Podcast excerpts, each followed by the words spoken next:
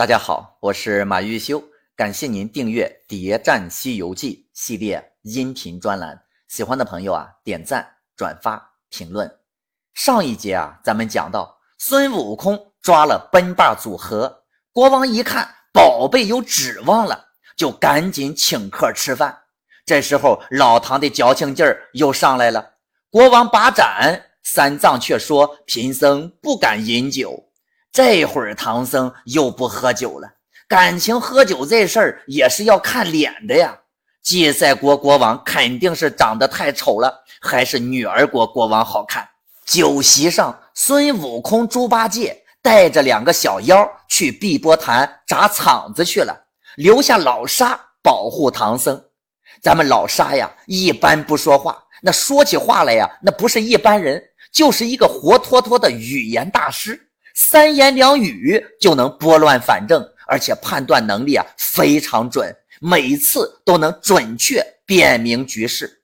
这回咱们的老沙又开口了：“不瞒陛下说，我大师兄乃齐天大圣归一，他曾大闹天宫，使一条金箍棒，十万天兵无一对手，只闹得太上老君害怕，玉皇大帝心惊。”我二师兄乃天蓬元帅果正，他也曾掌管天河八万水兵大众。为弟子我无法力，乃卷帘大将受戒，不是贬低了别人就显得自己牛了，而是抬高了身边人，自己才显得更牛。那个时候，你代表的就不是你自己了，而是一个团队。有人敢和你单挑。但肯定没几个人敢和你群挑。吹牛的时候啊，别吹自己，吹自己的兄弟姐妹，那效果绝对杠杠的。猪八戒在火焰山和碧波潭的表现都非常的抢眼，积极的都有点过头了。唐僧都说八戒这一向勤谨的很呢，可不是吗？现在正是表现的时候。近来如来老君。玉帝的关系非常的融洽，谁都不得罪，又能立功，精明的老猪怎么可能放掉这样好的机会呢？闲话少说，孙悟空和猪八戒带着奔霸组合来到了乱石山碧波潭。万圣老龙王听说孙悟空来了，那吓得魂不附体，破散九霄。但是我们的驸马爷九头虫却毫不畏惧，哈哈大笑说：“岳父放心，女婿自幼学了些武艺，四海之内也曾会过几个豪杰，怕他作甚？”九头虫在四海之内颇有人缘，而且对自己的实力很有自信。九头虫的长相可以说丑出了新花样。九个头颅，十八只眼，前前后后放毫光，观其形象十分恶。见此身模，怕杀人呀！那么九头虫究竟是个什么怪物呢？叫九头虫，是不是就是虫子呢？原文呀是这样写的：说它展开翅，极善飞扬，种大棚，无他利器，发起声，远震天涯。比仙鹤还能高立，眼多闪着晃金光，气傲不同凡鸟类。九头虫啊，是一只大鸟，长四米左右，一看就不是普通的凡鸟。九头虫是万圣龙王招罪上门的，主动把自己如花似玉的女儿嫁给一个丑八怪，那分明就是看上了九头虫的本事。孙悟空照旧不下水，老猪前去叫阵，九头虫一口就把猪八戒给活捉了。不止这样，九头虫还是一个识货的主，抓住猪八戒之后，还把他的九齿钉耙也给拿走了。孙悟空变成螃蟹救了被绑的猪八戒，又使隐身法拿回了九齿钉耙。老猪真是勇猛，说：“哥哥，你先走。”等老朱打进宫殿，若得胜就捉了他一家子；若不得胜，败阵出来，你在这潭岸上再给我做接应。所以不要说老朱不努力，是老朱努力的时候得看场合。老朱这一次是大展雄风，来了个突然袭击，把老龙王的家砸了个稀巴烂。随后，老朱见好就收，赶紧就跑。万圣龙王在后面就追，一下子窜出水面。老龙王刚一露头，就被孙悟空一棒子把头打了个稀巴烂。碧波潭瞬间就被血给染红了。九头虫收了龙王的尸体回家办葬礼。就在孙悟空、猪八戒商量着下一步该怎么办的时候，只听得狂风滚滚，惨雾阴阴，从东往南急匆匆的来了一群人。定睛一看，哎，原来是二郎神。孙悟空表示：“那是我七圣兄弟。”倒好留请他们与我助战，若得成功，倒是一场大机会也。换句话说，孙悟空想卖二郎神一个大大的人情。为什么呢？这个呀，咱们之前就已经讲过了。这个恩情就是二郎神没有对花果山赶尽杀绝。孙悟空拉着二郎神捕捉九头虫，正中了二郎神的心事。二郎神还说。万圣老龙却不生事，怎敢偷塔宝呢？可见二郎神是认识万圣老龙王的，不仅认识，看来呀还很了解这个龙王，并且他的兄弟还提醒二郎神哪个忘了？此间是乱石山，山下是碧波潭，乃万圣之龙宫。现在我们可以确定，二郎神不但认识万圣龙王。而且还来过乱石山碧波潭，那么这一次二郎神来碧波潭做什么呢？这就要看看二郎神在帮助孙悟空抓捕九头虫这件事上的表现了。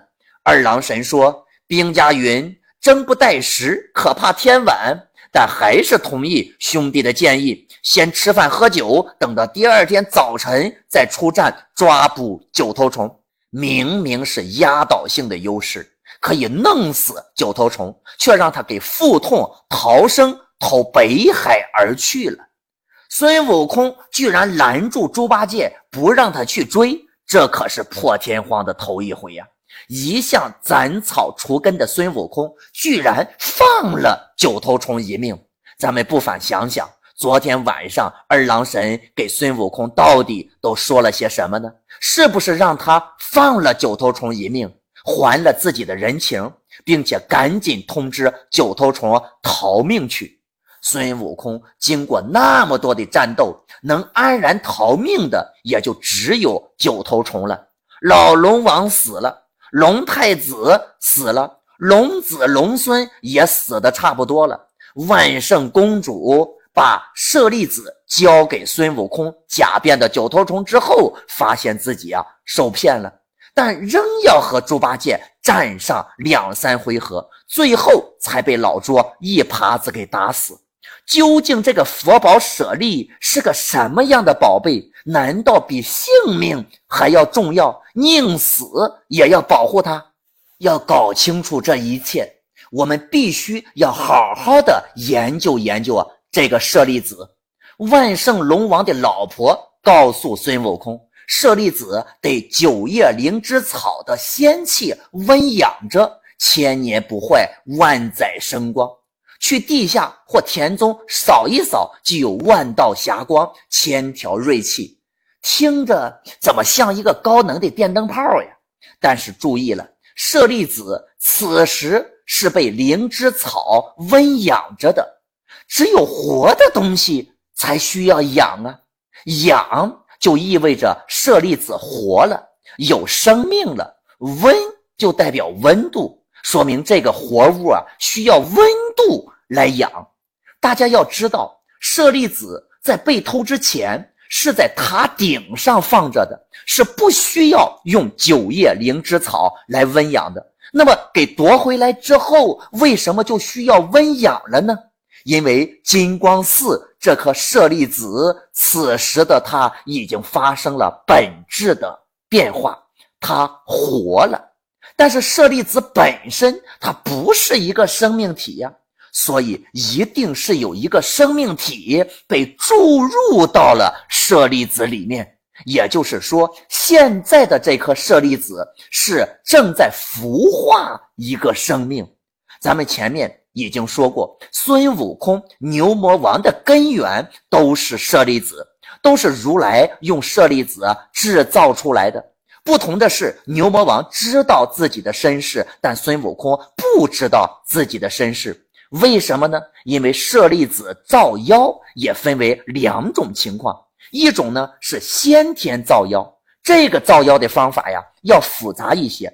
必须得先将洗清了记忆的灵魂注入到舍利子里面，再将舍利子注入到生物的胚胎当中，最后放入到一个容器里面等待孵化。